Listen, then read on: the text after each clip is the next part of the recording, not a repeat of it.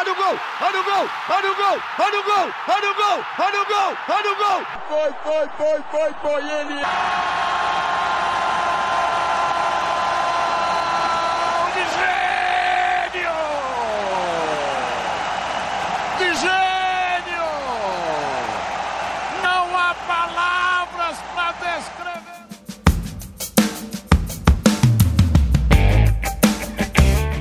Fala pessoal, começando mais um episódio do Talk Sports, o 17 episódio do nosso querido podcast. No episódio de hoje vamos falar muito de futebol, da polêmica Copa América. Também teremos um minuto futebol feminino com vitória, vamos analisar o amistoso da seleção brasileira e também o Campeonato Brasileiro, é lógico. E falaremos do Campeonato Brasileiro dos machos também, do, dos homens. Campeonato Brasileiro e Copa do Brasil. Ramires emitido no Internacional, Abel Ferreira pressionado no Palmeiras, o péssimo início do São Paulo Campeonato Brasileiro. Enfim, teremos muitos assuntos para comentar hoje. Meu nome é Pedro Augusto e para comentar tudo isso, estou hoje sempre com minha amiga Vitória Soares. Fala Pedro, fala ouvintes. Pois é, eu não vou demorar muito a falar aqui, porque hoje o podcast vai ser longo, muito assunto para comentar. Então a gente não pode perder tempo, porque a gente tem que ter tempo para falar sobre tudo. Então vamos embora. Simbora!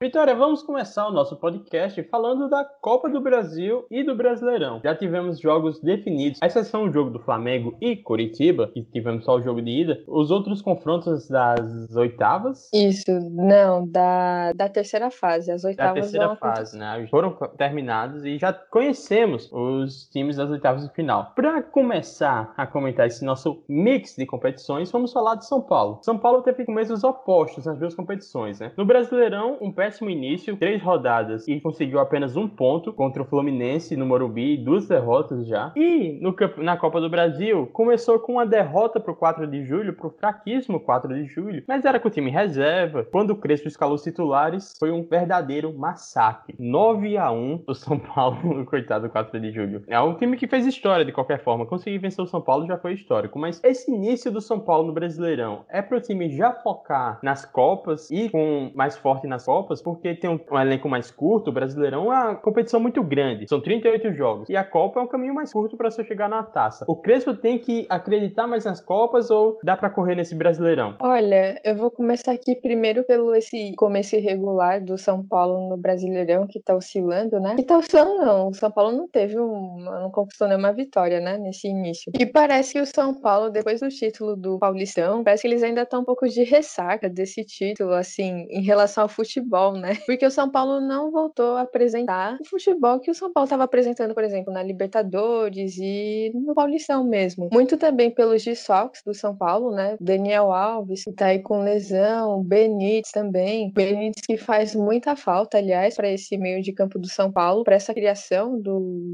do São Paulo. E vem do São Paulo, que com esses dois desfalques, mais ou menos, já tá sofrendo um pouco, né? Já caiu um pouco de rendimento. No Brasileirão, por exemplo, acho que seria uma boa Crespo olhar com mais carinho, né, a Copa do Brasil, né, Libertadores, que são torneios agora que vão ser mata-matas e que é um caminho mais fácil, né, assim, não é tão longo, né? Por exemplo, na Copa do Brasil, o São Paulo, apesar do primeiro jogo horrível, péssimo contra o 4 de julho, que foi muito valente nesse jogo de volta, mesmo perdendo de 9 a 1, o São Paulo saiu atrás no placar, né?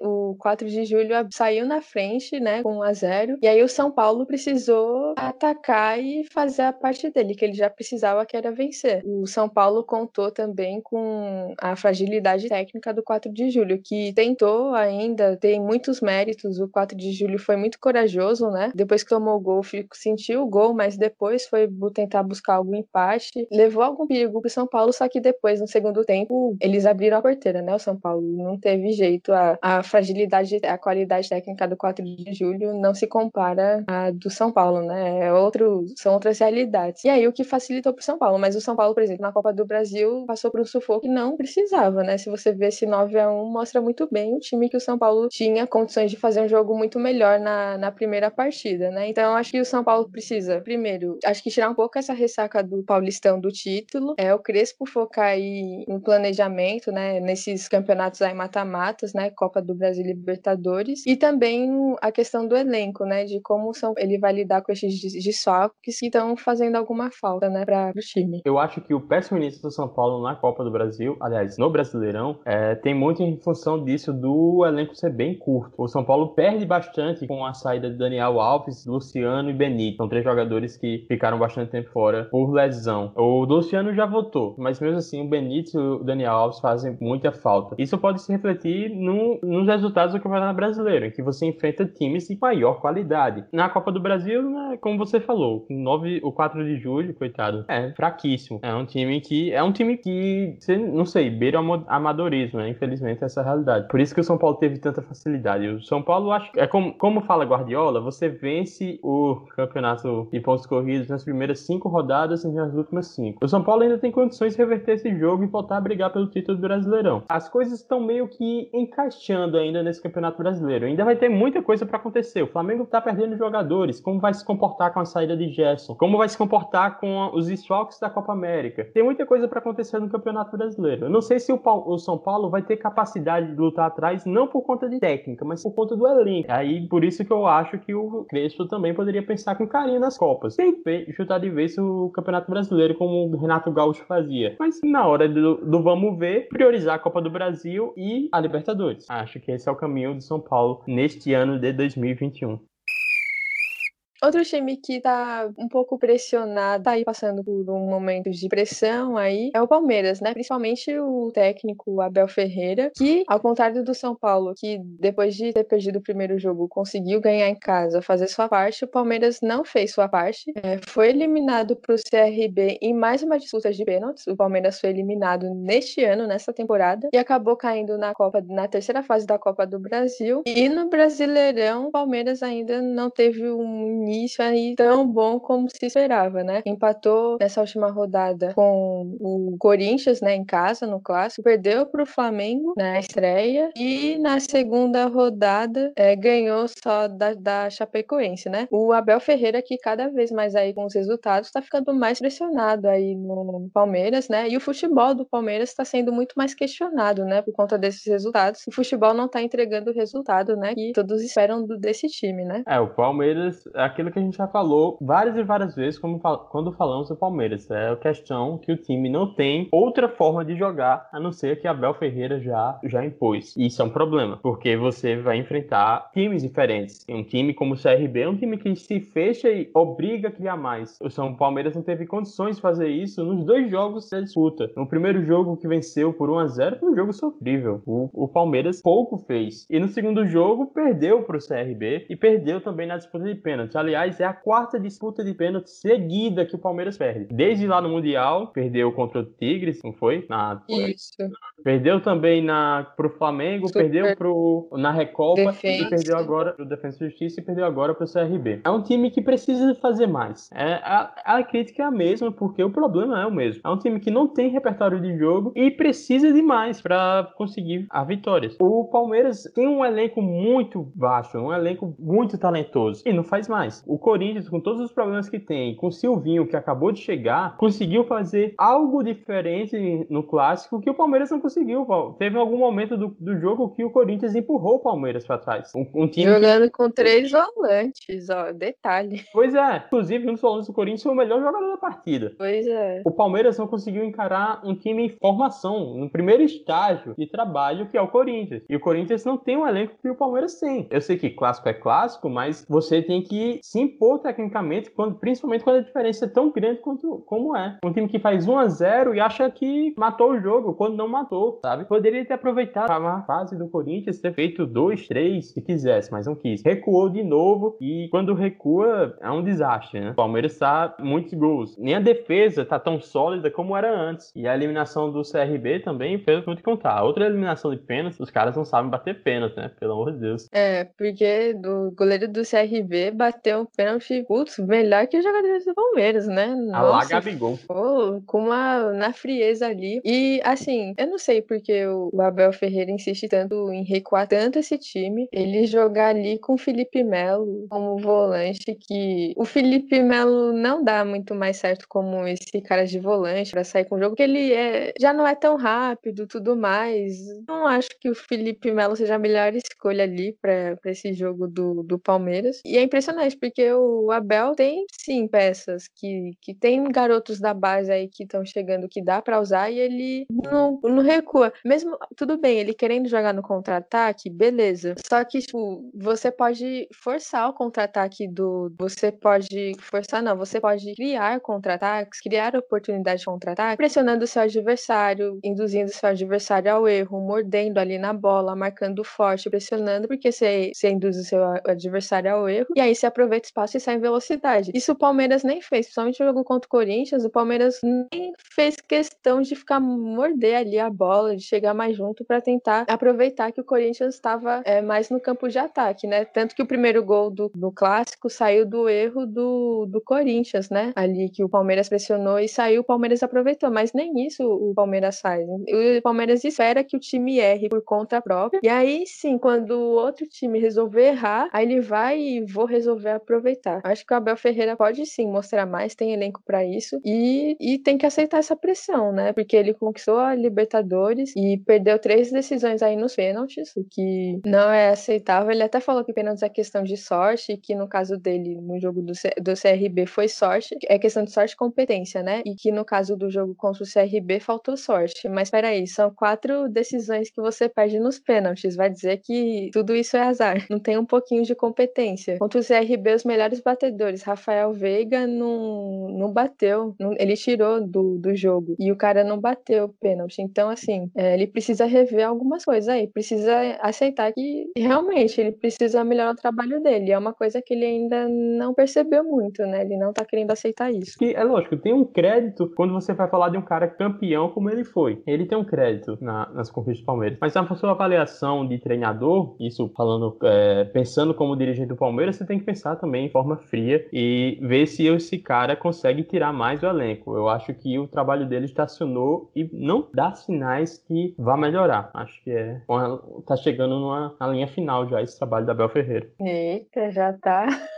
Ah, Vai não, querer demitir Abel Ferreira? não demitir, não deveria demitir agora, mas eu acho que você tem que observar os sinais, né? O Abel Ferreira simplesmente não dá sinais de melhora nesse time. Jogo E após também, jogo. Os jogadores também eu acho muito acomodados também. Assim, não mostram dentro de campo. Pô, contra É. o caso contra o Corinthians, os jogadores, pô, nem pra. Já que a gente não tá dando certo, vamos jogar mais na raça, vamos pressionar mais. Os caras também nem. Há muito, algum tempo os jogadores do Palmeiras se acomodaram muito nesses títulos aí. Também que- é outra É. crítica que a gente tem que fazer, e algo que a torcida do Palmeiras faz bastante, né? De realmente apontar para os jogadores e perceber que eles estão um pouco acomodados. Eu não sei se acomodados seria a palavra certa, mas demonstram dentro de campo aquela vontade de vencer, aquela garra que um jogador precisa ter. Aquele é um pouco a- um- algo a mais, né? O problema é que você não consegue demitir 42 jogadores, você não consegue demitir 30, 30 pessoas de uma vez, mas e aí também falta diretoria, falta um, alguém da, da direção técnica do Palmeiras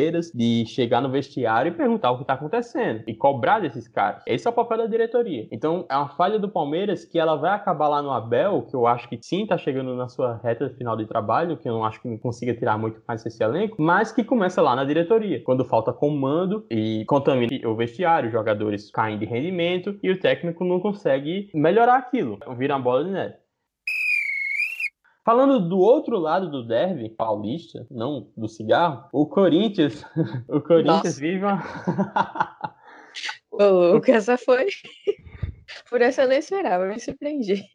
o Corinthians vive uma, vive uma fase complicada, né? Silvio chegou há pouco tempo no Parque São Jorge e encontra uma situação complicadíssima no Corinthians. Já foi eliminado na Copa do Brasil por Atlético Goianiense, que jogou muito mais bola do que o time paulista nos dois Oh. jogos. Tem um início complicado também no Brasileirão, perdeu pro... Não, Atlético Goianiense. Perdeu para o Atlético É. Goianiense, mas se você for pensar que venceu do América Mineiro fora e empatou com o Palmeiras também fora de casa, é o começo até razoável, né? Perdeu para o Atlético Goianiense, que é um time melhor que o Corinthians. Então, acho que no Brasileirão, o início do Corinthians foi até esperado, né? Não. Talvez do as pessoas esperassem que o Atlético Goianiense fosse um time melhor que o Corinthians. Mas é. É, atualmente é. É, assim, o Atlético Goianiense que é uma pedra no sapato do Corinthians que não é de hoje, né? É, o Atlético Goianiense nunca perdeu pro Corinthians na, na Arena Corinthians, na Neo, na Arena Corinthians não, peraí, na Neoquímica Arena, e que é uma pedra no sapato, e que é um time muito mais organizado e muito mais bem treinado do que o Corinthians é, né? O Atlético Goianiense é um outro estágio que o Corinthians não está ainda. E é isso, o Corinthians na Copa do Brasil acabou no primeiro jogo, que era para ganhar em casa, não conseguiu se impor. O Corinthians continuou com essa sua pedra no sapato jogando em casa contra o Atlético Goianiense, que é um time muito difícil e que nunca perdeu jogando em São Paulo, né, em Itaquera. E aí, por um começo horroroso do, do time no primeiro jogo e pela falta de qualidade de, no ataque, o Corinthians não tinha condições de reverter no segundo jogo. Eu já achava muito difícil, ainda principalmente jogando em Goiás, o Atlético não perdia há um bom tempo jogando em casa. E o Corinthians até tentou, só que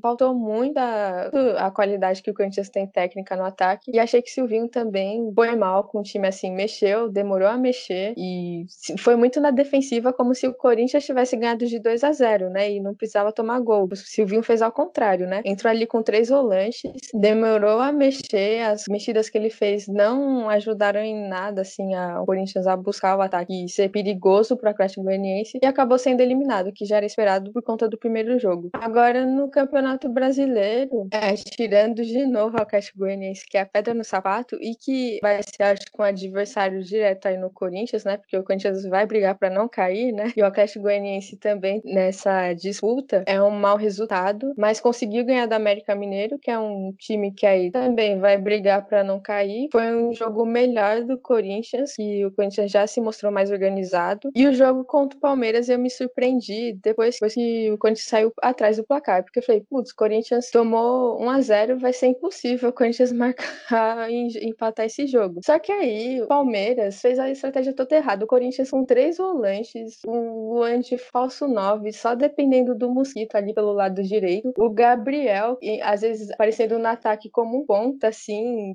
Gabriel aparecendo no ataque toda hora como um atacante. E o Palmeiras conseguiu chamar o Corinthians para ataque. O Corinthians dominou depois do, acho que um pouco da metade do final do primeiro tempo e o segundo tempo, só deu Corinthians. O Corinthians ficou no campo de ataque, estava mais organizado defensivamente, não deu espaço para o Palmeiras contra-atacar. E o Corinthians buscou o gol, se propôs a buscar o gol, não, não ficou com medo, não se recuou e buscou o gol. Eu me surpreendi por conta disso, porque eu pensei, antes desse jogo, eu pensei, assim, como é que vai ser esse jogo? O Corinthians não faz muita questão de atacar, só se defende. O Palmeiras também. Quem é que vai ficar com a bola nesse jogo? Só que o Corinthians saindo atrás foi lá, teve que mudar sua estratégia, foi, persistiu e conquistou empate. E foi, em comparação ao que se esperava, foi saiu no lucro demais, né? E foi um ótimo resultado, né? É, o Silvinho que chama mais atenção pela, pelos seus gestos, pela sua preleção, do que o time dele em si, né? Como é que ele. Com a, com a preleção? Ah, cara, nem. Eu, é um negócio que, se eu fosse jogador ali, eu não levava a sério, bicho.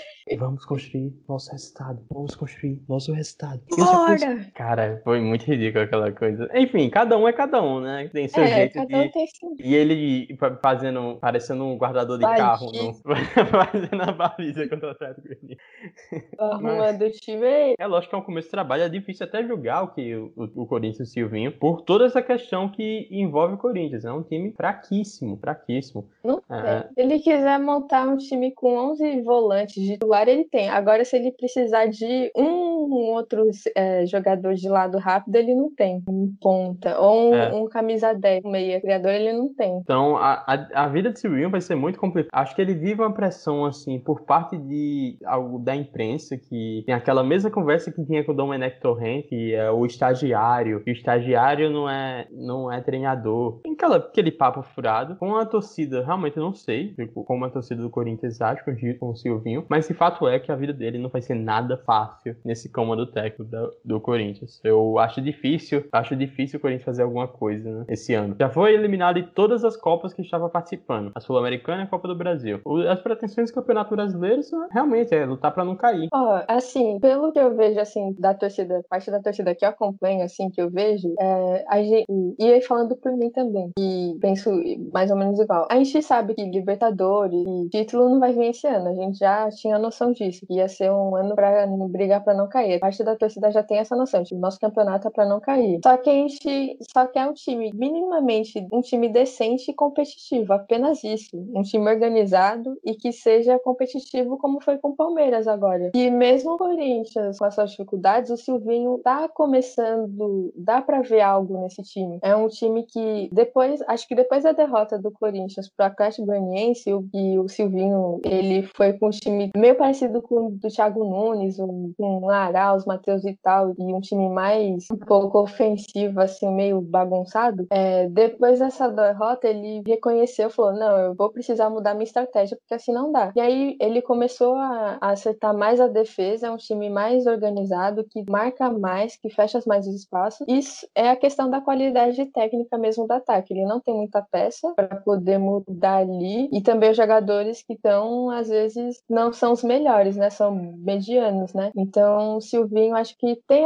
tem algo que se dá sim para ver. Esse jogo com o Palmeiras deu para ver, deu para ver algo positivo. É um time que você vê que tem uma proposta, que tem algo que vai sair. Agora ele precisa de tempo. E eu acho que ele vai conseguir. Porque ele tem um estilo meio parecido com o do Tite, com o Carilli, né? Assim, pelo menos agora nesses jogos, de montar uma boa defesa e de, de marcar muito, né? Então, acho que aos poucos ele vai ajeitando. Acho que dá certo. Ele, acho que ele tá entendendo esse Corinthians que ele tá pegando, né? Assim, aos poucos ele vai entendendo e vai encaixando. Eu acho que muito melhor que do Wagner Mancini, assim. Acho que tem muito mais futuro do que o Wagner Mancini, por exemplo. É isso aí. Vamos construir o nosso resultado.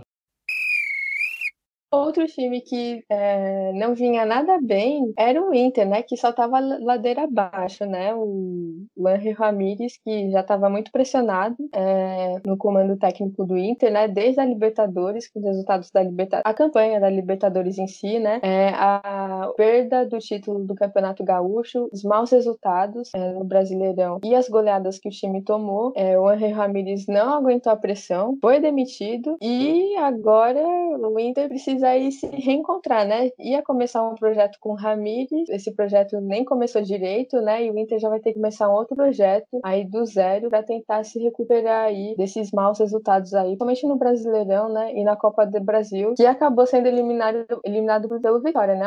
O, Internacional que tinha ganhado o primeiro jogo por 1 a 0 e aí perdeu o jogo por 3 a 1 né? Saiu na frente, mas tomou a virada do Vitória e não tinha nem como levar para pênaltis, né? Tomou a virada de 3 a 1 e já foi eliminado direto E o Angel Ramírez acabou também sendo eliminado nessa também com o time, né? Foi junto. Pois é, realmente um projeto curto demais, né? Era uma ideia Nem de ser algo. Tinha um projeto a longo prazo, né? Dizia que tinha um projeto a longo prazo com o Ramírez, um time que queria aumentar suas receitas, é, ter uma estabilidade financeira e ser competitivo, como é Flamengo e Palmeiras e tudo mais. Já demitiu seu técnico. Eu acho que o Ramírez cometeu sérios erros. A derrota pro Fortaleza foi um erro seríssimo de um time que. É lógico a gente tem que fazer a ressalva que o time jogou 40, mais 45 minutos com um jogador a menos. Mas, perder como perdeu pro Fortaleza, deixa feridas, é lógico que deixa feridas, uma goleada de 5 a 1 não passa em branco. E eu acho que a postura dele, nesse jogo em específico, a postura no pós-jogo, né, na coletiva, acabou deixando uma insatisfação muito grande de menosprezar o resultado, como se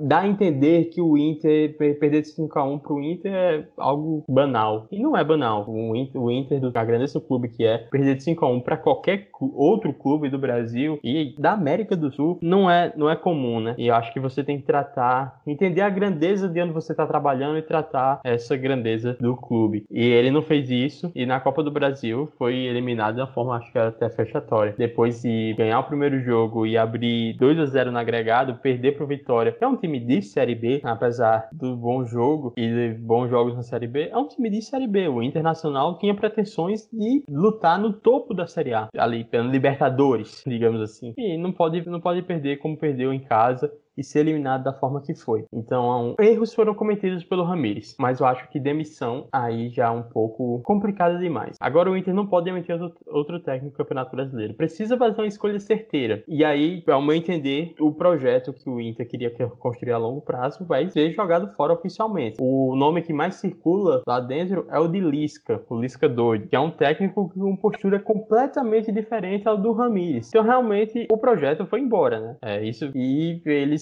vão agora tentar correr atrás de resultados apenas. É isso que eu entendo da demissão do Ramires e dessa possível ida do Lisca, né? Um nome que ainda ainda tá mais um, naquele boato, na sondagem do que em uma confirmação verdadeira, real. Alguns torcedores que estavam pressionando muito o Angel Ramírez estavam pedindo muito a volta do Abel Braga, né? Eram meio que viúvos e viúvas de, do trabalho de Abel Braga por conta dos resultados, né? Que falavam, pô, Abel Braga deixou o time, foi vice-campeão, classificou na Libertadores e não sei o que mais, e porque vocês tiraram para apostar nisso. Só que todo mundo sabia que o Angel Ramírez é um estilo de jogo totalmente diferente do Abel Braga. Iria demandar tempo e os resultados não seriam do dia para noite, né? E acho que a diretoria caiu a boca indo nessa pressão um pouco da torcida do Inter, que estava pedindo muito. Acabou que o Abel Braga poderia voltar, foi para um time da Suíça, né? Foi contratado por um, por um time da Suíça. E aí voltou o nome do Lisca, né? Que já treinou o Inter, né? Na campanha que o Inter foi rebaixado, né, em 2016, que o Inter trocava de técnico, né, para tentar se salvar do rebaixamento, o ano terrível do Inter. E aí o Lisca foi contratado já no finalzinho, né, faltando três rodadas para acabar o campeonato, mas que não foram suficientes para o Inter se salvar do rebaixamento, né? Então é difícil, a diretoria vai ter que começar um outro planejamento. Que planejamento, né? É isso que a gente vai querer saber, porque se com a Rio Ramírez não deu certo, eles vão apostar em alguém parecido com o Henry Ramirez, não vai ter lógica, né? Então não deveria ter demitido ele. E acho que vai ser aquela coisa do mais do mesmo, né? Como foi o Corinthians ano passado, que contratou Mancini para apagar o incêndio, para tentar salvar alguma coisa do ano. Acho que o Inter vai tentar fazer isso, mais do mesmo, para tentar salvar o que restou ainda do ano, né? Que é Libertadores e Brasileirão, para não perder, para salvar não, para não perder aquilo que já tem, né? Para não tentar perder tudo aquilo que ainda tem que tenho que brigar, né? Vitória, para encerrar o nosso giro na Copa do Brasil, temos que falar dos clubes nordestinos. O que estão fazendo nessa campanha da Copa do Brasil é algo surpreendente. São seis clubes, seis clubes nas oitavas de final, é um recorde isso é histórico. E é algo muito legal da gente ver a quantidade de clubes nordestinos que estão fazendo ótimas campanhas. Não só na Copa do Brasil, a gente também tem na, na Série A o Ceará, por exemplo, que foi eliminado agora por Fortaleza. A gente tem o esporte, é já é meio complicado, né? Mas temos também o, o Fortaleza, está fazendo uma ótima campanha, líder do Campeonato Brasileiro até agora. Lógico que temos seis rodadas apenas, mas é um ótimo início. Temos o Vitória, que eliminou o Internacional, o SRB, que eliminou o Palmeiras, está tá dando no gosto de ver os clubes nordestinos na Copa do Brasil, em especial. Pois é, né? A Copa do Brasil que tá quase virando uma Copa do Nordeste, né? Pela quantidade de grupos de, de times nordestinos, né? Digas e passagens, como diria craque Neto, a Copa do Nordeste não tem nada de porcaria. Melhor campeonato. Hum. É o melhor campeonato do primeiro semestre daqui do Brasil. Venhamos, convenhamos. É, essa é a grande verdade. Não tem campeonato estadual algum que se compare ao nível de, de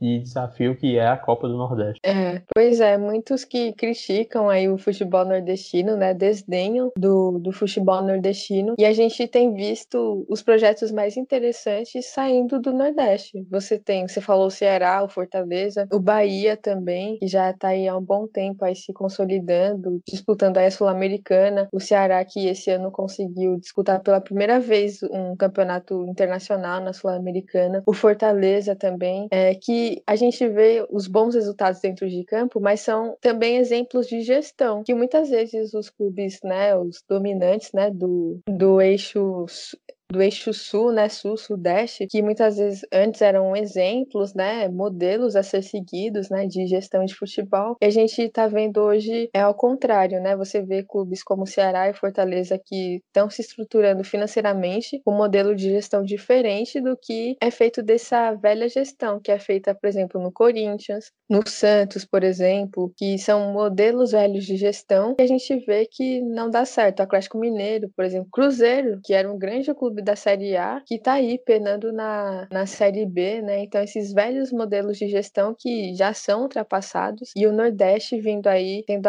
uma vanguarda, assim, né? Podemos dizer, desses modelos de gestão e que dá para ir mostrando, né? Que você não precisa ter elencos super estrelados para você ter futebol. É só você ter organização financeira, né? Dentro do clube, planejamento e você saber montar de acordo com o que você tem, você saber montar um time de acordo com os objetivos que você vai propondo pro ano, né? Não objetivos mirabolantes, né? Já o Fortaleza vai ser campeão do Campeonato Brasileiro, essas coisas. Não. Ter objetivos de acordo com sua realidade e conforme você vai alcançando esses objetivos, você vai aumentando suas metas, né? Já que conforme com aquilo que você vai tendo. E os clubes nordestinos estão dando exemplos disso, de como você pode ter sim uma boa gestão, bons resultados, sem, sem gastos e, e, e coisas mirabolantes que a gente vê muitas vezes nos, em clubes do, do sul e do sudeste. Pois é, o que você falou de questões organizadas, acho que o maior exemplo disso é o Bahia, que inclusive ano passado tirou vários jogadores do Vasco, jogadores que o Vasco não tinha, não tinha condições de pagar, como o Rossi, e foram para o Bahia por essa estabilidade financeira. Também aconteceu no Ceará, a, a entrevista coletiva ficou famosa por ser mega engraçada, do, um depoimento de Galhardo, que falou que quando ele foi no Ceará, ele saiu do Vasco e foi para o Ceará, onde ele deslanchou de vez, antes de ir Internacional. Foi a primeira vez que ele chegou no, como jogador de futebol, chegou no dia do pagamento e realmente recebeu salário. Para você ver como, como realmente o Clube do Nordeste são organizados e, e então, por isso estão desempenhando futebol melhor do que vários dos clubes grandes que estão se acabando aí. É, eu falei que são seis clubes que passaram para as oitavas, são Bahia, Fortaleza, CRB, Juazeirense que eliminou o Cruzeiro, o ABC que uhum. eliminou também a Chapecoense, outro um time de Série A, e o Vitória que eliminou também o Internacional. A gente já comentou sobre isso. Pois é. Não tem nada de porcaria a Copa do Nordeste. Né? E chegou a vez do Minuto Futebol Feminino com Vitória Soares, sem vinheta. Mas prometo ter vinheta, porque só, a gente só tá enrolando. O que vai sair antes, essa vinheta ou o terceiro episódio por semana do Talk Spot que a gente prometeu lá no, lá no início? acho que são duas coisas bem difíceis. Ah, acho que a vinheta, a vinheta acho que tá mais fácil pra gente do que esse episódio. É, que o terceiro episódio tá complicado. É, o terceiro episódio acho que nem precisa prometer mais. A gente pode surpreender e do nada pipocar aí um terceiro episódio aí no Spotify e aparecer aí, tá tranquilo.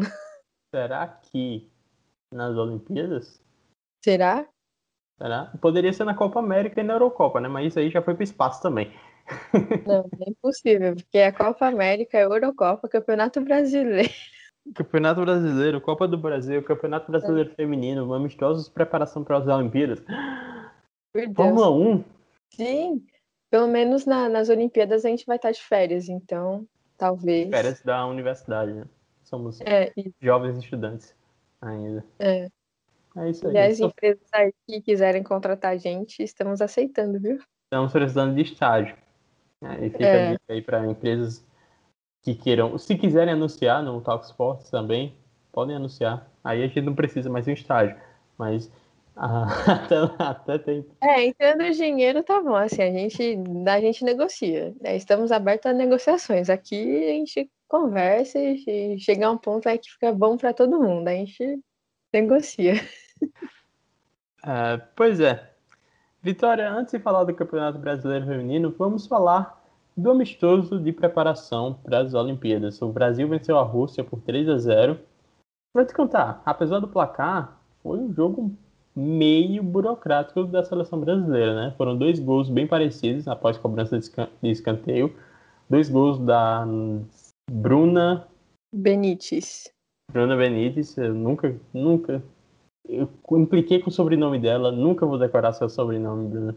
E o, terceiro gol, uma jogada mais trabalhada, jogada individual, mas foi um jogo, acho que assim, que mostra que o Brasil tem muito a melhorar também para essas Olimpíadas, né? É, foi um jogo, vocês bem burocrático, assim.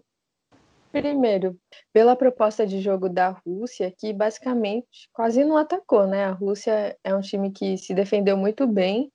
Os dois, no meio de campo foi um jogo muito pegado, porque a Rússia se defendia muito bem, marcou muito bem o meio de campo, e o Brasil também se defendeu muito bem, marcou muito, também não deu espaço, marcou muito no meio de campo, e aí acabou que ficou um jogo muito truncado, né? E aí, por conta desse jogo mais truncado no meio de campo, e a seleção brasileira feminina sem uma camisa 10 mesmo, uma meia, porque a Marta é, é mais tá mais para atacante, né? Ela tá jogando mais recuada porque pelo lado esquerdo ela já não rende tanto como ela rendia antigamente, né? E aí acaba que a Pia é, recua ela um pouco mais ali no meio, né? No, no meio de campo ali. E aí acabou que o Brasil recorreu muito pelo lado esquerdo com a Tamires, que foi a válvula ali de escape. Construía boa jogada, só que quando chegava ali na área, cruzava muito a bola, né? O Brasil abusou de cruzamentos e de escanteios também porque acabou que os cruzamentos, o Brasil sem uma camisa nova ali, né, uma centroavante de referência é, fixa, cruzava a bola, mas não tinha quem cabeceasse, alguém que fizesse essa, essa função, né? Aí acabou que facilitava o trabalho da goleira e da defesa russa e que criou muitos escanteios, né? O Brasil teve 16 escanteios no jogo, o que foi muita coisa. Dois gols saíram de escanteios, né? Que você falou, os, dois gols da Bruna Benítez, que é zagueira, que subiu muito bem, né? Se aproveitou aí. No segundo gol, ela subiu muito bem, se aproveitou da, ali da, da defesa russa. E no primeiro foi uma jogada de escanteio bem feita, né? Que deu certo. A Ludmilla deu uma casquinha, né?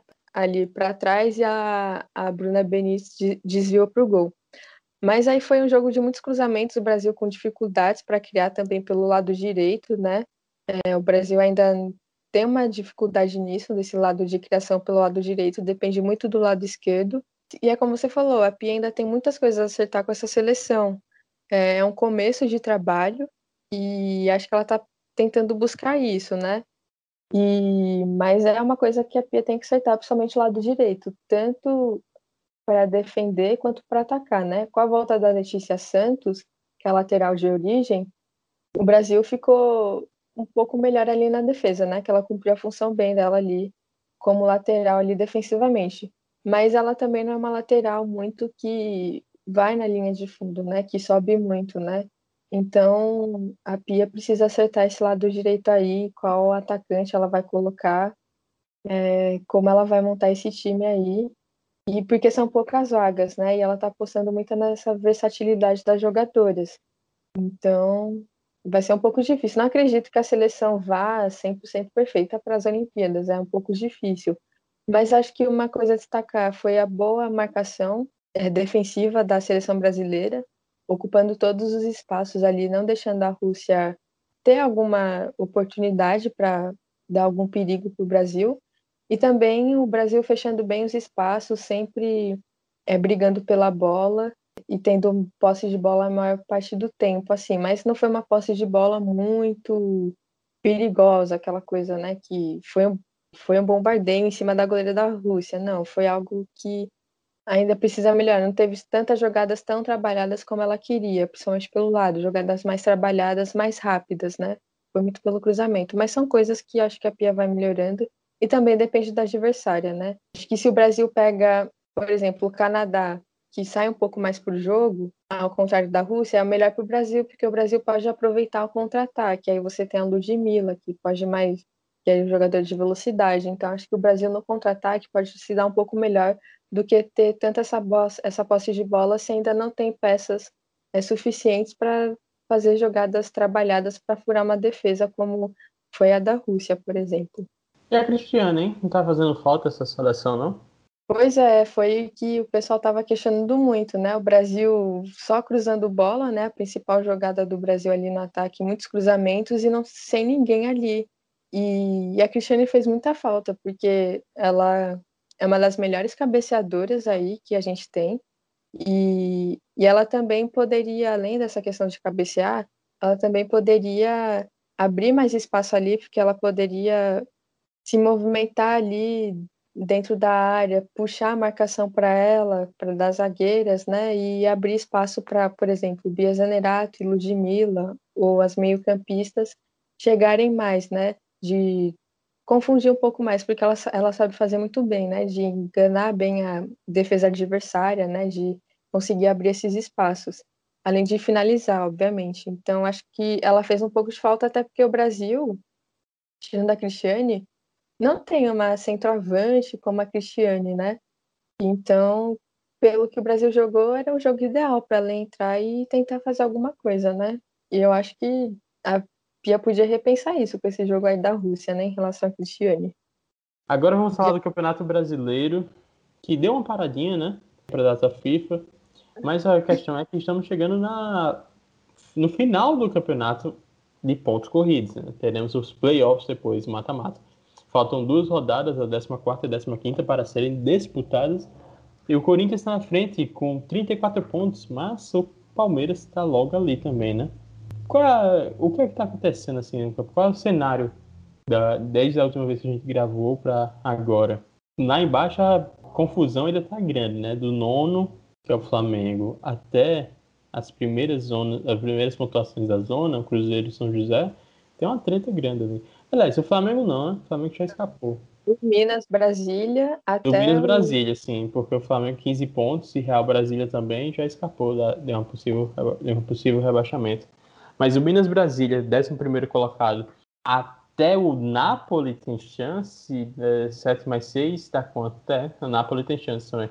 Então, na última vez eu tinha comentado sobre os times que estavam brigando pelo, pela vaga no G8 e pela briga ali da fuga do Z4. Pela, só fazer um comentário da liderança que você comentou, o Palmeiras tinha chance né, de encostar no Corinthians ou passar, só que aí o Palmeiras empatou o clássico com o São Paulo em 1 a 1 e aí acabou distanciando um pouquinho, só apenas três pontos, é, já que o Corinthians ganhou do Cruzeiro de 2 a 1 Então o Corinthians conseguiu se manter à frente e abriu aí mais dois pontos a vantagem, né? Então o Corinthians está aí na vantagem de três pontos, o que dá uma certa, né, uma segurança assim, um pouquinho a mais, né? Mas a briga aí pode continuar até a a 15ª rodada, aí essa briga pela liderança. Já a briga pelo G8, ela abriu um pouquinho mais é, por Havaí Kinderman, que conseguiu um baita resultado, venceu o Santos por 2 a 1 e aí somou 20 pontos e abriu 5 pontos de diferença para o Flamengo e para o Real Brasília. Isso porque as duas equipes, né, o, o Real Brasília e o Flamengo, que estão, é, eu falei certo, que estão disputando aí a vaga pelo G8, empataram. Ou seja, as duas equipes, com a vitória do Kinderman, as duas, as duas equipes precisavam vencer para encostar. E aí acabou que elas empataram e aí Kinderman conseguiu abrir a sua vantagem para cinco pontos. A gente ainda tem seis pontos de disputa, o que ainda dá para o Real Brasília e para o Flamengo sim alcançarem o Kinderman, né? Mas aí eles precisam vencer os dois jogos, né? Se quiserem aí conquistar essa, essa disputa. E o Flamengo enfrenta o Havaí Kinderman. É um confronto direto, então, e o Real Brasília vai pegar o São Paulo. É, então vão ser paradas duríssimas aí para os dois times que vacilaram nessa 13 terceira rodada, né? Era uma rodada para vencer, Flamengo que pegou o Botafogo, que está brigando contra o rebaixamento, e o Real Brasília também, que pegou o Napoli, que está brigando contra o rebaixamento. E já falando da briga pelo rebaixamento, essa briga embolou ainda mais, porque quase todo mundo ali que está brigando pontuou, alguns pontuaram de alguma forma. O Botafogo, que conseguiu empatar com o Flamengo, conseguiu ganhar um pontinho. O Napoli também, que conseguiu ganhar um pontinho ali. Quase que o Napoli ia ganhar o jogo, mas aí o Real Brasília foi e conseguiu empatar. E o Cruzeiro, que aí acabou perdendo, e o São José também, que perdeu para o Inter. Então, esse empate do Botafogo e do Napoli, Botafogo conseguiu sair da zona, está em 12 né? Conseguiu dar um respiro ali, está um ponto do, do Cruzeiro, à frente do Cruzeiro, e aí o Cruzeiro com a derrota acabou indo para 13 E o Napoli conseguiu ganhar mais um pontinho e só tá a dois pontos do Cruzeiro, né? Agora, quem se deu realmente muito bem nessa rodada aí na briga pela, contra o rebaixamento foi o Minas Brasília, que venceu do Bahia, que continua em último lugar e precisa ganhar os dois jogos se quiser sair da zona do rebaixamento, porque ainda tem chances, né? Já que o Cruzeiro tem nove pontos e o Bahia tem quatro, ainda dá, tem chances. E o Minas Brasília, com a vitória sobre o Bahia, subiu três posições e está em décimo primeiro e abriu dois pontos aí em relação ao Cruzeiro. Então, ainda está muito apertado, os times precisam pontuar de qualquer forma aí nessas duas últimas rodadas, porque vai ser na diferença mínima, né? Acho que essa briga aí, quem escapar vai escapar por um ponto, dois pontos no máximo, porque está muito apertado essa briga, né? Do 15 ao 11, né? Que é o Minas Brasília. Então, essa briga aí promete muito, né? Vai ser bem legal de acompanhar. É isso aí. Campeonato Brasileiro Feminino discutido, né? Passado a limpo. E amistoso da seleção brasileira. E Vitória, lógico que isso aqui é assunto, toda confusão em relação à Copa América. Tem muito o que falar da Copa América, é um histórico de acontecimentos.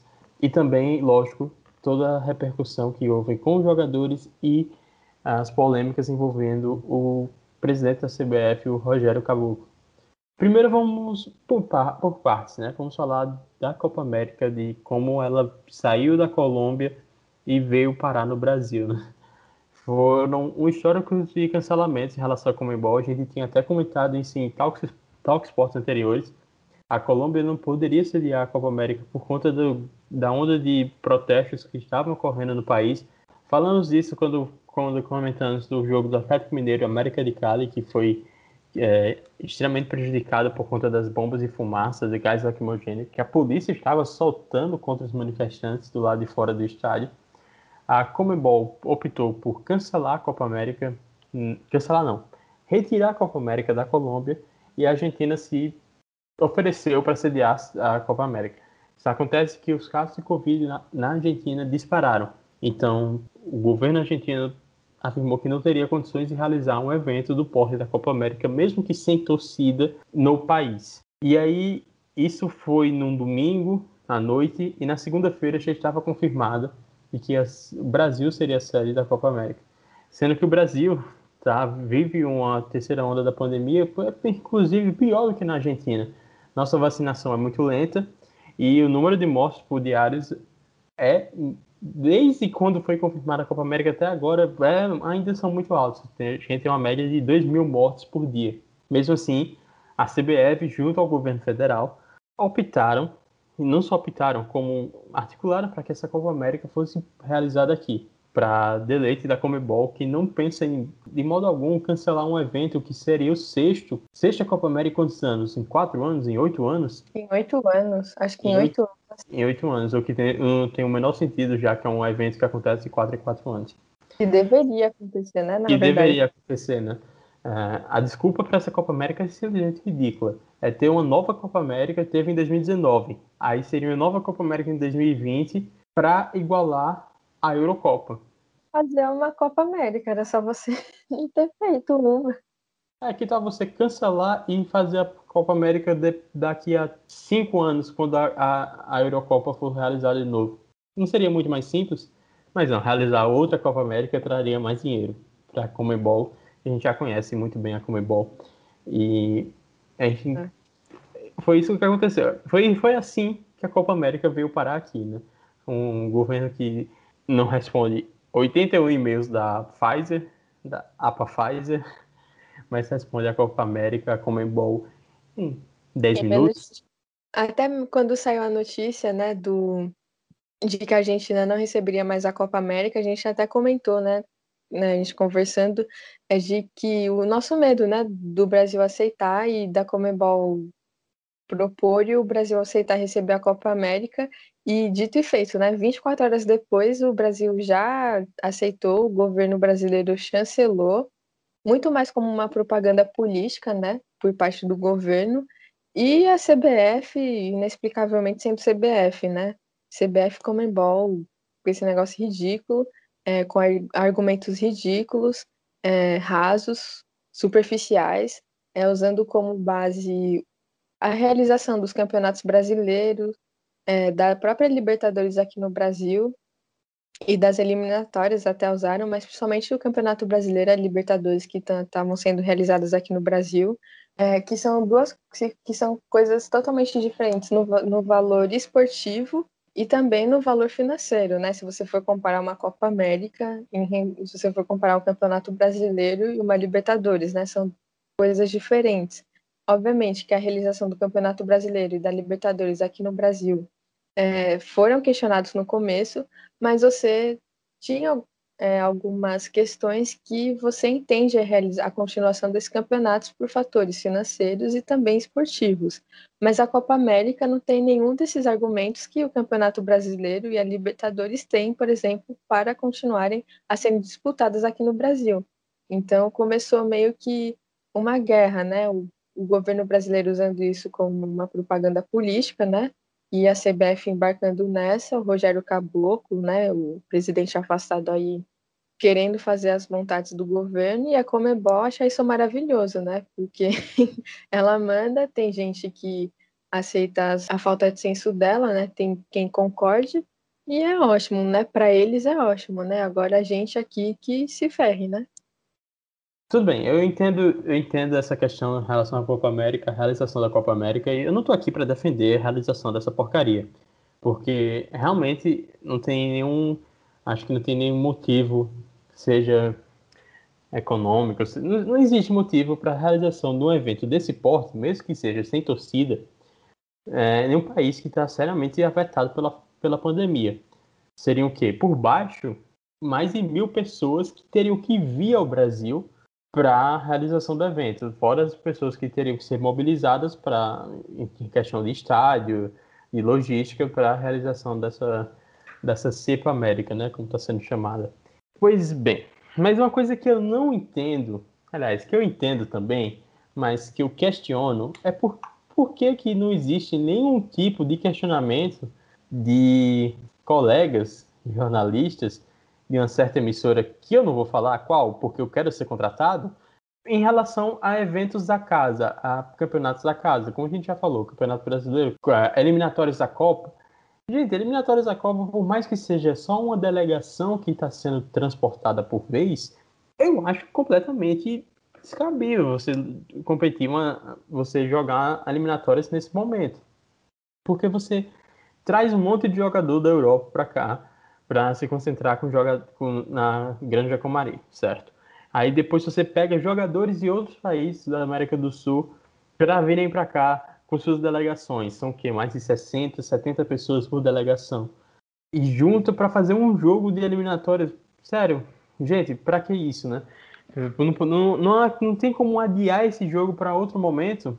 A Copa é só no final do ano que vem. Não existe calendário para que a gente jogar esse negócio em outro momento? E por que, que não existe questionamento em relação às eliminatórias? Por que, que o Campeonato Brasileiro é tão aceito? Eu entendo a questão financeira, entendo, entendo tudo isso aqui do Campeonato Brasileiro. Mas você vê uma pesquisa que foi feita até por um professor aqui da UFPB, o Campeonato Brasileiro é arriscadíssimo. Mais de 50%, 50 dos jogadores já foram contaminados pela Covid. Não existe um protocolo seguro no Brasil. É diferente de outros países em que depois que houve uma paralisação inicial do futebol, o futebol pôde retornar antes de outros serviços, porque entendeu-se que, entendeu que teve, existia um protocolo seguro e que o nível de contaminação não era alto. Aqui no Brasil a gente não tem isso. É só olhar os números do, dos jogadores contaminados, a quantidade de jogadores contaminados. Eu acho que a Copa América, não, aqui, de novo, não estou aqui para defender a Copa América, mas também eh, falta um pouco de questionamento desses colegas, em relação aos campeonatos, nossos campeonatos domésticos. A Copa do Brasil, você viaja com a delegação um país inteiro. Você sai do Rio Grande do Sul para jogar lá em Fortaleza, depois você sai de São Paulo para jogar em Manaus. Você está atravessando um país inteiro. Um país do tamanho do Brasil é um continente. Você está viajando, é como se você estivesse viajando pela Europa, em termos de distância. Então, de novo, não estou aqui para defender a Copa América, mas eu também. Por que, que não existe questionamento em relação às competições locais que a gente tem, né? Enfim, fechado esse ponto da, da Copa América, vamos para outro ponto que foi importante, que foi a insatisfação dos jogadores e comissão técnica. A princípio, a gente havia pensado que seria uma insatisfação, finalmente, os jogadores vão tomar uma posição e em relação à crise sanitária que a gente vive aqui no país, de que não poderia ser realizada essa, essa competição num país que é extremamente afetado pela Covid. Mas não era bem isso, né? essa insatisfação é. era puramente política, basicamente isso. É, foi mais uma pressão política contra Rogério Caboclo do que propriamente uma preocupação, né, com o que a gente está vivendo aqui no Brasil, né? A gente teve esperanças muito pelo posicionamento dos jogadores que tem até hoje um questionamento se eles foram claros ou não, né? Teve, tem muita gente que acha que eles foram muito claros e teve outras pessoas que não acharam que eles não foram claros. Para mim, eles enrolaram muito bem, não foram claros em momento nenhum. Eles deixaram abertos a várias interpretações e nas nuances você poderia pegar algumas umas mensagens deles ali, né, ali escondidas assim no que eles falavam. Mas para mim, em nenhum momento eles foram claros no posicionamento deles, tanto que a confirmação disso foi a carta que eles divulgaram, que não disse nada também. Não disse absolutamente nada aquela entrevista do Casemiro que foi tão repercutida. Uhum. Meu Deus, todo mundo sabe nosso posicionamento. Cara, eu não sei seu posicionamento até agora. eu não sei qual é o seu posicionamento em relação à Copa América até agora. E, e o Tino Marcos ali tentando extrair alguma coisa, né? Não, não mas... Tino Marcos não. Eric Faria. Eric Faria, Tino Marcos já, já, já saiu da Globo, pelo amor de Deus. O Eric tentando ver alguma coisa, né? é, não, mas é o Tite, são só os jogadores da Europa, e ele, não, todo mundo sabe nosso posicionamento, é o grupo inteiro, blá blá blá blá blá blá. Não dá para entender. É, a, a, questão deles foi política com o Rogério Caboclo, tanto que eles aceitaram jogar essa Copa América sob protesto, né? Não sei qual protesto. É. Né? Tá todo mundo jogando, inclusive já teve o primeiro jogo, nenhum ato, né? Nem não teve nenhum símbolo, uma faixa, inclusive uma faixa que as meninas da seleção fizeram muito bem, e aí sim você deixa o seu posicionamento muito claro, e aí você não precisa da entrevista, porque todo mundo sabe seu posicionamento. As meninas da seleção ao entrar no jogo contra a Rússia com a faixa assédio não. Dias depois do presidente da CBF ter sido afastado por um assédio. Uma, uma série de assédios. Sim. Então aí realmente todo mundo sabe seu posicionamento, mas do Casemiro, dos jogadores da seleção, a gente não, não tem ideia qual é até agora.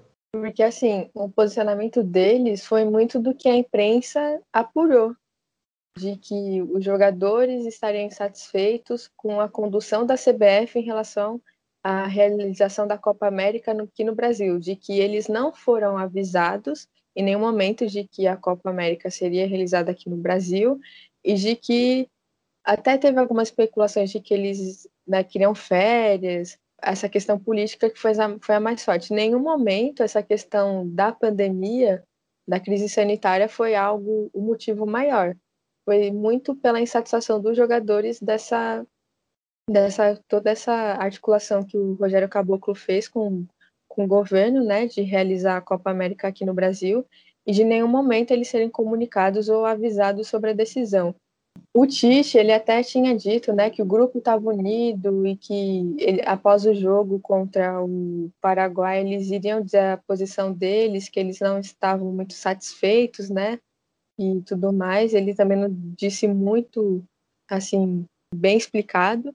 E o Tite também acabou sendo muito atacado, né, por apoiadores do, do Bolsonaro, né, por conta da dessas especulações, né, de que eles não iriam jogar a Copa América e de que o Tite era quem estava meio que encabeçando isso, né, dos jogadores. Ele foi muito atacado pelos apoiadores aí do governo, né, e sofreu muita pressão. Até tiveram informações de que o presidente Jair Bolsonaro pediu para o Caboclo tirar o Tite do, do comando técnico da seleção por ele ser contra a realização da Copa América e tudo mais. Aí, no fim, que até uma aguardada entrevista de terça-feira, oh, a entrevista não, a, a, entrevista que também não foi nada, também eles não disseram, não falaram nada, e, e depois o manifesto, a carta que foi muito decepcionante. Primeiro, porque em nenhum momento fizeram uma citação direta à crise que a gente vive aqui no Brasil. E também, em nenhum momento, eles citaram, já que eles estavam insatisfeitos com o presidente da CBF, em nenhum momento também eles citaram, também se solidarizaram com a vítima dos assédios do, do presidente afastado da CBF, né? Que quando a carta foi publicada, o Rogério Caboclo tinha sido afastado, né? Na segunda-feira, né? Se eu não me engano, acho que ele foi afastado. E também em nenhum momento eles disseram isso claramente. Eles disseram por motivos humanitários e profissionais é, eles eram contra a realização da Copa América. E eles e teve uma informação de que eles não se posicionaram, é, citando diretamente a pandemia e o caso de assédio, porque eles estavam com medo de levar uma punição da FIFA por se posicionarem politicamente. politicamente. Cara, isso, desculpa, pelo amor de Deus, isso é um absurdo. A gente, já isso sabe a é posição política deles. É só olhar a Copa América de 2019, uma das 500 milhões de Copa Américas que foram realizadas nos últimos, nos últimos anos, em que, quem, com quem eles tiraram foto, né? Gritar é, os gritos de mito, mito. Mas aí acho que nem é só a questão política, acho que eles também não souberam é, separar o que é política do que é partidário, principalmente, né? Sim. Porque aquilo lá foi muito mais um posicionamento muito mais partidário e também, obviamente, foi político porque política não é só política partidária, né? Tem a política, tudo hoje a gente vive em sociedade é uma política, porque política significa algo que diz respeito a ações ao coletivo, né? E a partir do momento, por exemplo, que eles se mobilizaram contra o presidente da CBF, eles estavam fazendo um movimento político, olha. Já era, já era articulação política. E, é. Aí é que a gente vê o, uma falha, né, de toda uma questão estrutural, né, de educação tal, dessa diferença de um posicionamento político que diz respeito à nossa convivência enquanto sociedade, né, enquanto coletivo, de um posicionamento político partidário que é uma coisa totalmente diferente. Então quer dizer que as meninas da seleção brasileira feminina vão ser punidas pela FIFA por serem contra o assédio, por postarem aquela aquele texto nas redes sociais dizendo contra o assédio, e elas vão ser punidas por isso? Olha, a própria FIFA tem ações políticas, aquelas ações mais contra ou menos de, de, contra o racismo e blá blá blá, que a gente sabe que não, não são tão verdadeiras, é. mas são ações políticas. E no, a partir do momento que você tem a oportunidade de fazer algo histórico, até de ser radical a ponto de boicotar essa Copa América por uma questão política, assim, de querer se, ser contra a realização de um evento no país que sofre com a pandemia, eles têm uma ação política de não se posicionar, porque isso não posicionamento também é político. É com tudo que a gente faz é político. E foi realmente de, extremamente decepcionante o que todo Tite e jogadores da Copa América, eu acho realmente que o Tite teria que ter um pouco de hombridade e pedir para sair, sabe? Não não dá para não dá para ficar num negócio desse, mas Tite é outro cara que não se não se posicionou, posicionou optando por não se posicionar. E agora vai, vai ter que lidar com tudo isso. Se é que ele se importa de lidar com alguma crítica, alguma pressão desse sentido. Eu acho, eu acho que os jogadores não. Eu tinha esperança de que o Tite fosse uma mente um pouco diferente, não por questões do passado, tirar foto com fulano com cicrano, mas por ter um pouco mais de, acho que até mais um pouco mais de sabedoria, penso um, um, um pouco mais velho, de tanto, tanto tempo, tantas vivências, era um cara que tinha duras críticas a toda a gestão da CBF no passado. Enfim, ele entrou no, na roda, entrou no, no esquema e agora não, não, não vai fazer nada nesse sentido. E em relação agora, sim, o último ponto que a gente tem que falar, que são os escândalos na CBF em relação ao Rogério Caboclo. Foram várias reportagens da Gabriela Moreira e do Martins Fernandes em relação a tudo que aconteceu no, na CBF, a série, de, a série de assédios ao que ocorreram contra uma funcionária da CBF, que era ligada ao Rogério Caboclo. E ele não, ele caiu, né? Nessa queda de braço com os jogadores também, é, foi fundamental para a queda dele.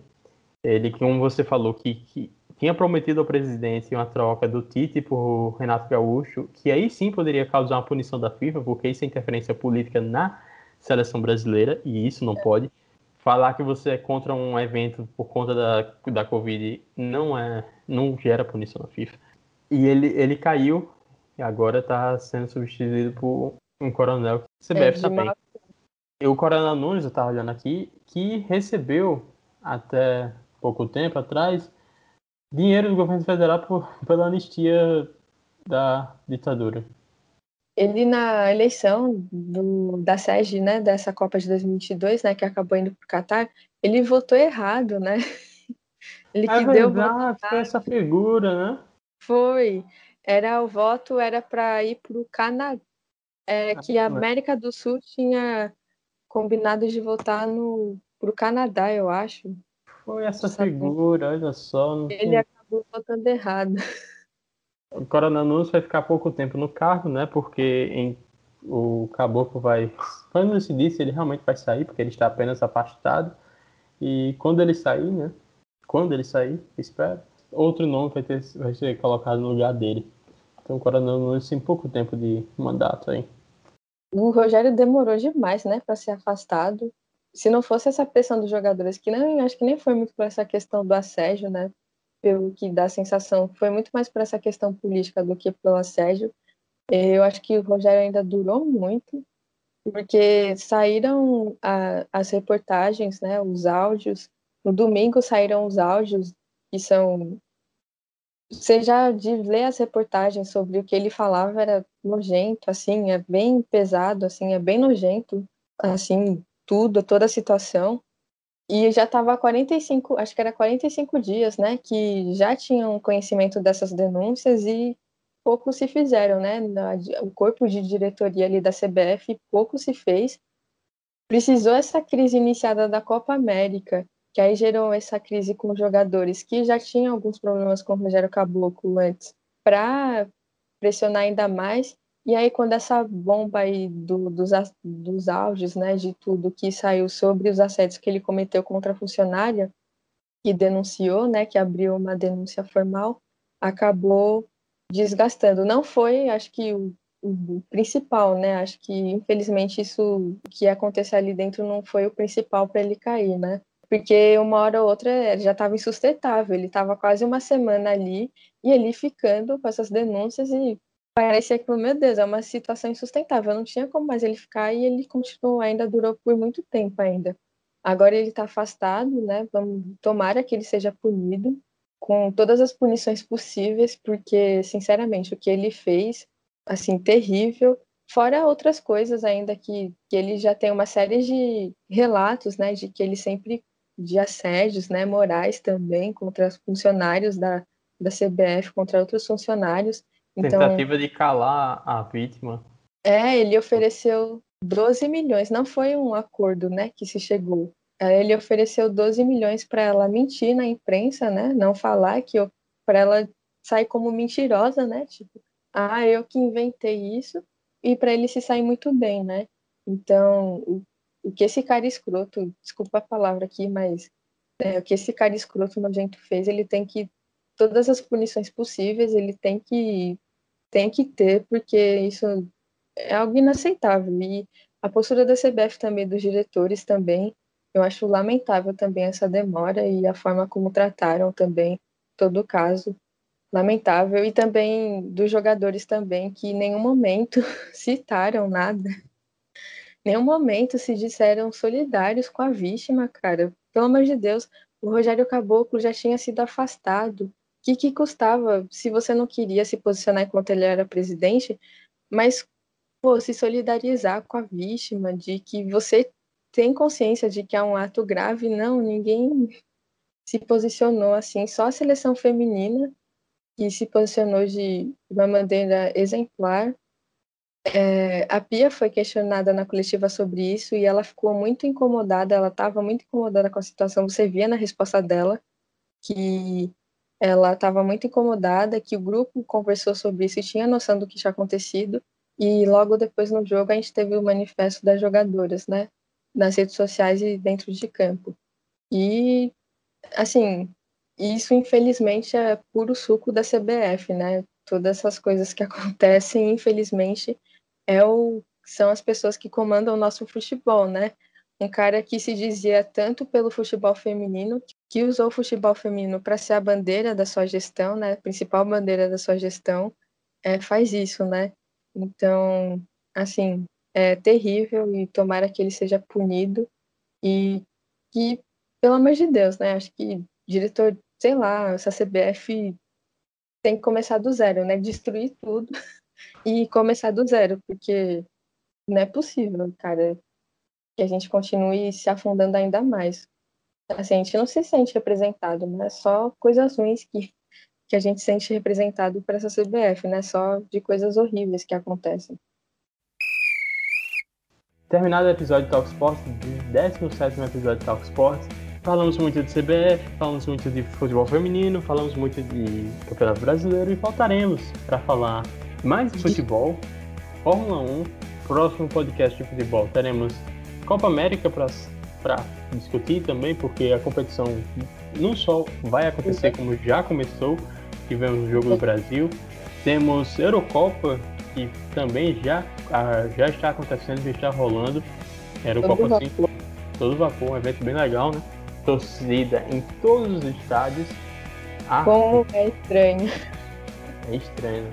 E eu fui ver o UFC que tava ginásio lotado, 40 mil pessoas. Parece que eu tô vendo em outra realidade. Eu, meu Deus, eu tô vendo reprises de jogos. Pois é, parece realmente uma reprise. Caraca, 40 mil pessoas. Imaginei. É, enfim.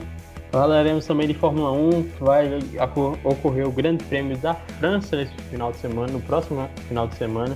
Então falaremos bastante e teremos o último episódio do Draft Survive, olha só. Chegamos realmente ao fim e não temos conteúdo para fazer mais, mais esse bloco, não, vamos ter que arrumar. Vamos que arrumar, hein? Ah, a gente vai arrumar tudo. Ah, eu, eu tenho uma, uma, mini lista mental pra, de emergência. E depois eu vou ter que pesquisar tudo na internet pra, pra assistir também. Pedro é o cara dos filmes, né? Pedro sabe mais, então ele tem mais. Ele é referência nisso, é, é do mundo dele aí, o mundo geek. Referência também. É, mas, mas é meio bundinho mesmo, eu gosto muito de cinema. É isso aí. Terminamos mais um Talk Sports. Foi intenso. Foi intenso. Terminamos de uma maneira um pouco pesada, mas temos uma notícia boa, não sei, talvez, é que acompanha a gente no Instagram. Sim, é, é verdade, pelo amor de Deus, acompanha a gente no Instagram. A gente não tá com a vinheta, a gente também não tá com o terceiro programa, mas a gente vê pro Instagram aí surpresa, né? É, surpresa não, né? A gente tava, já tinha criado há um bom tempo, mas a gente tava se organizando aí para poder ter conteúdos no Instagram. Então, além de toda semana você ter os nossos os podcasts no Instagram, né? Todos ali. A gente também vai trazer algumas notícias, né? Do, de futebol, da Fórmula 1 e também traremos resultados do Campeonato Brasileiro, é, da Seleção Brasileira, da Eurocopa e de qualquer outro campeonato que estiver rolando aí. A gente vai trazer informações de placares, de gols. Não prometemos trazer todos porque são muitos, mas dos principais a gente vai trazer as informações aí que, que rolarem. Então acompanhem a gente aí no Instagram, sigam vocês ah. aí que nos ouvem. E Arroba podcast Talk Sports, por favor, sigam e compartilhem bastante. É, dessa moral aí. E a gente vai aos poucos aí se, se ajeitando. Então, por favor, dê essa moral aí pra gente que a gente promete entregar alguma coisa com qualidade. Para cada seguidor novo, cada seguidor novo tem que puxar mais cinco seguidores. E eu não sei se a gente pode falar isso, porque isso é sistema de pirâmide e eu não quero ser preso. Mas compartilhe com seus amigos. É, se a gente chegar a 100 seguidores, a gente promete alguma coisa. Pô, já, tá, já vai nessa. Meu Deus, se for prometer. Mas é que dá tempo da gente pensar em algo que a gente pode prometer até chegar nesse número. Pode ser, quem sabe. Vitória vai fazer uma tatuagem. Não, aí não. Pelo não, vamos começar com uma coisa mais simples, né? Não precisa ser. Quantos seguidores pra tu fazer uma tatuagem? 10 mil. Porra, 10 mil. É possível. Tudo bem que a gente tem 3 no momento dessa gravação, mas é possível. Não, a gente não tem 3 não, a gente tem 12, Pedro. Pelo amor de Deus, na moral. Tem 12? Tem 12 realmente eu divulguei no Instagram. Eu achei que o, o, o Sérgio Pérez estava seguindo a gente por um leve segundo, porque eu vi que Tcheco e a foto de perfil é igual à foto de perfil do Sérgio Pérez. Não, não sei se dá pra ver. Aí eu olhei assim, meu Deus do céu, o Sérgio Pérez vai seguir a gente, por quê? Mas a, a fanpage. Ah, já é o começo, um caminho aí pra Sérgio Já é o começo. Nota a gente, Sérgio Pérez, por favor. Nunca te, nunca te critiquei nesse podcast. Eu, eu, eu não tô criticando, não, eu só deixo aqui. Mas eu critico porque eu te amo, Sérgio Pérez. Eu gosto, gosto muito de você. Ele criticou até Ricardo, então. É, Caraca. Quem eu não critiquei nesse podcast? Pois é, só falta eu, né, filho? Mas um. Deixa pro futuro. Putz, com medo aí, mas aqui. é isso aí, pessoal. Valeu, um forte abraço. Tchau, tchau, tchau, Vitória. Eu, eu não vou te criticar, Vitória. Você tem um amor por você. Foi muito legal mais um podcast. Ah, poxa, valeu, Pedro. Espero que a gente continue nesse bom aproveitamento aí de. Estamos há zero dias sem discussões ou brigas. E a gente nunca discutiu, né? Não, a gente nunca discutiu, não. Nunca brigou, assim, né? Então a gente tem esse aproveitamento aí. Vamos, vamos manter aí essa meta de zero dias sem, sem brigas. Então é um grande prazer, Pedro, estar aqui com você toda semana e também com todos aí que estão nos ouvindo. Um grande abraço e até mais. Abraço, pessoas. Tchau.